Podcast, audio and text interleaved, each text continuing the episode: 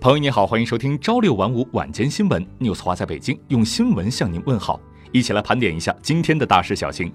今天是二零一九年三月十五日，三幺五晚会已经走过了二十八个年头。那么这二十八年中，哪些行业最容易中枪呢？我们一起来盘点一下。自一九九一年至今，三幺五晚会已经连续走过二十八个年头，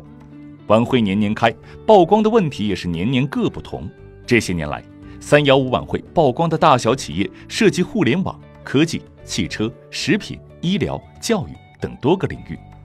每年中枪的企业也会引起消费者和执法部门的关注。在历年三幺五晚会上，哪些行业上榜频率最高？近年来又有哪些行业是黑榜的新晋成员呢？国事直通车特此梳理了近十年来三幺五晚会的入榜企业，从此可以窥见这十年晚会。背后的秘密，食品安全高居不下。每年的三幺五晚会，公众的吃穿用行等各方面都会被集中盘查，而人们最关心的还是每天都会接触到的食品安全问题。在二零零九年到二零一八年的十年里，三幺五晚会多次曝光食品行业黑幕，尤其在二零一四年出现了曝光峰值。当年九个被曝光企业中，涉及食品安全的企业占了三分之一。在更早的二零一二年，三幺五晚会曝光了麦当劳不规范生产食品的行为，跨国食品巨头质量信誉之上的面纱被撕下。同时被曝光的还有售卖过期鲜肉产品的家乐福超市。值得一提的是，在二零一四年出现曝光高峰之后，虽然之后每年的晚会也会提及食品安全，但曝光的案例明显减少。中国黄金集团首席经济学家万哲对记者表示：“当某一行业乱象被集中曝光后，必然推动该行业的监管趋势标准更高，之后的违规案例也就越来越少。这也正是三幺五晚会的初衷，曝光的目的是为了让这些行业越来越好，而不仅仅是曝光它。瞄准互联网火力开火。”随着互联网在各行业的渗透率不断提高，消费者对于互联网产品的关注度也与日俱增，互联网企业成为近年来三幺五晚会频频点名的对象。二零一五年三幺五晚会开始前，晚会总导演史亚东在接受媒体采访时表示：“人傻钱多没人管的互联网行业将是关注重点。”但实际上，承担当年主要炮火的是汽车行业。反而是二零一六年的三幺五晚会将主要火力对准了互联网企业。二零一六年曝光的六个典型案例中有五个来自互联网企业，网络订餐平台饿了么和二手车交易网上平台车易拍位列其中。二零一八年的三幺五晚会，共享单车押金问题被关注，酷骑单车入榜，当时有消费者喊话：“酷骑单车押金退不了，相当于公开抢劫。”互联网公司频频被点名。万哲认为，这主要是因为互联网作为新兴行业，其监管体系还不成熟。另一方面，公众普遍关注新事物，舆论的广泛监督使该行业的问题更多的暴露出来。在万哲看来，互联网行业乱象的暴露，实际上也给监管一个改革方向。在新科技时代，如何让监管之路走得更稳更好，值得思考。汽车行业被重点关注。二零一八年的大众途锐发动机进水。二零一五年的东风日产等 4S 店小病大修谋暴利，以及捷豹路虎的变速箱缺陷；二零一四年的海马油耗造假；二零一三年的大众双离合变速器安全隐患；二零一二年的克莱斯勒 4S 店虚报配置，间隔最多不超过两年，三幺五晚会就会曝光汽车行业的相关案例，并且综合考量产品缺陷和周边服务。全国乘用车市场信息联席会秘书长崔东树对记者表示。汽车行业之所以多次被曝光，是因为汽车属于高端消费品，消费者对于汽车的价值感知和要求比较高，所以投诉更多一些。另外，中国汽车行业尚处于发展阶段，很多产品相对来说并不完全成熟，所以问题也更集中一点。信息安全频频点名，近十年三幺五晚会曝光的案例及消费预警中，个人隐私、信息安全成了高频词汇。我们梳理发现，除了2010年、2011年和2016年这三年，其余七年都不同程度提到了个人信息和隐私被泄露的问题。比如，2009年曝光的中国移动出售用户信息谋取暴利二零一二年点名的中国电信及招行、工行出售客户个人信息；二零一三年网易被爆出违规收集用户隐私，以及二零一四年大唐电信旗下的高鸿股份被曝泄露个人隐私。据有关警方介绍，导致大规模个人信息泄露的源头主要有两个：一是黑客攻击，二是握有大量个人信息的企业、单位或平台。公安部网络技术研发中心主任许建卓指出，目前对公民个人信息泄露危害最大的，主要是银行、工商、电信、快递、证券、电商等行业。这些行业掌握了大量的个人信息，内部人员更容易泄露数据。惊人数据的秘密。对于刷单、刷量等互联网黑产，三幺五晚会也颇为关注。二零一六年的三幺五晚会就针对电商平台爆出了刷出好信誉只要一千元，网购还需要擦亮眼，以及揭秘疯狂的刷单帝国两个案例。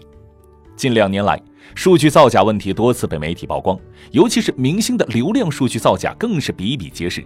刷数据造假已经成为一个黑色产业。目前，互联网黑产规模庞大。数据显示，二零一七年中国黑产从业人员超过一百五十万。年产值达千亿元级别。对于如何治理数据造假的行为，中国政法大学传播研究中心副主任朱威表示，目前没有最好的答案。但 DCCI 互联网研究院院长、互联网专家刘兴亮对此态度鲜明，他认为最好的办法就是重罚。除了上述领域，科技、医疗等行业也存在不同程度的乱象，网络谣言也是三幺五晚会上关注的话题之一。今年三幺五晚会的主题是“信用让消费更放心”。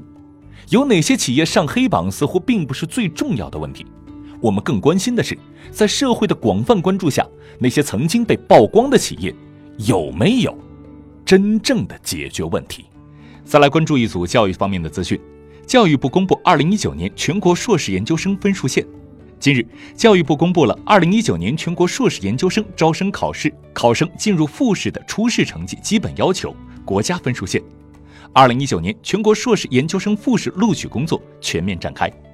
教育部此前印发《二零一九年全国硕士研究生招生工作管理规定》和关于进一步规范和加强研究生招生工作的通知等文件，就做好二零一九年全国硕士研究生招生工作做出了全面部署。有关文件明确。招生单位在国家分数线基础上，结合生源和招生计划等情况，自主确定本单位考生进入复试的初试成绩要求及其他学术要求，但不得出台歧视性或其他有违公平的规定。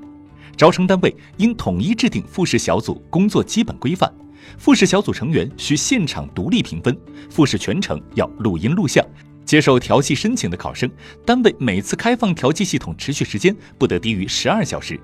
对初试科目完全相同的调剂考生，招生单位应按考生初试成绩择优遴选，不得简单以考生提交调剂志愿的时间先后等非学术专业标准作为遴选依据。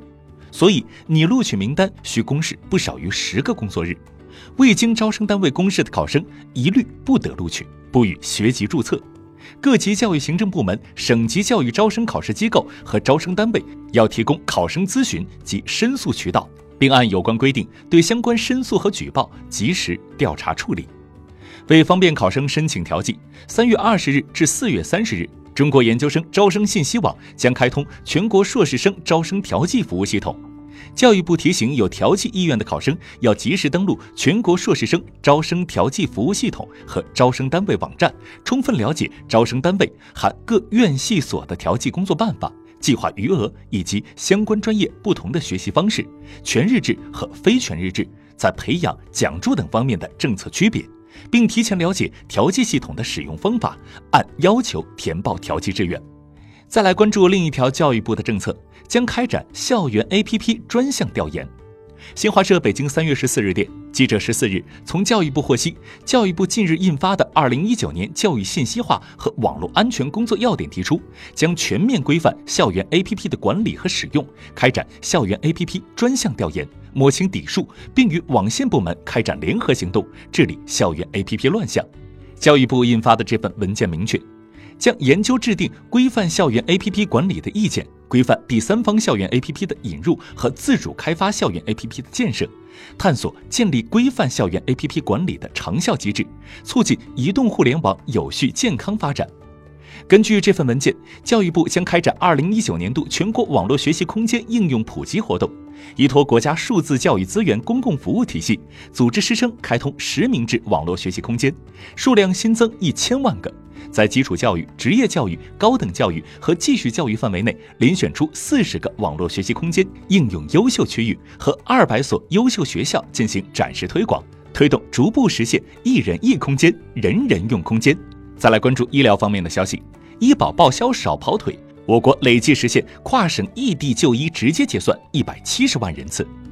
记者日前从国家医保局获悉，全国跨省异地就医住院医疗费用直接结算工作稳步推进。截至二零一九年一月底，国家平台备案人数三百五十六万，累计实现跨省异地就医直接结算人次一百七十万人。异地就医住院费用直接结算是我国着力推动的便民举措，有利于解决患者异地就医过程中的垫资和跑腿报销问题。未来，我国将进一步落实和完善跨省异地就医直接结算政策。为流动人口和随迁老人等群体提供更大便利。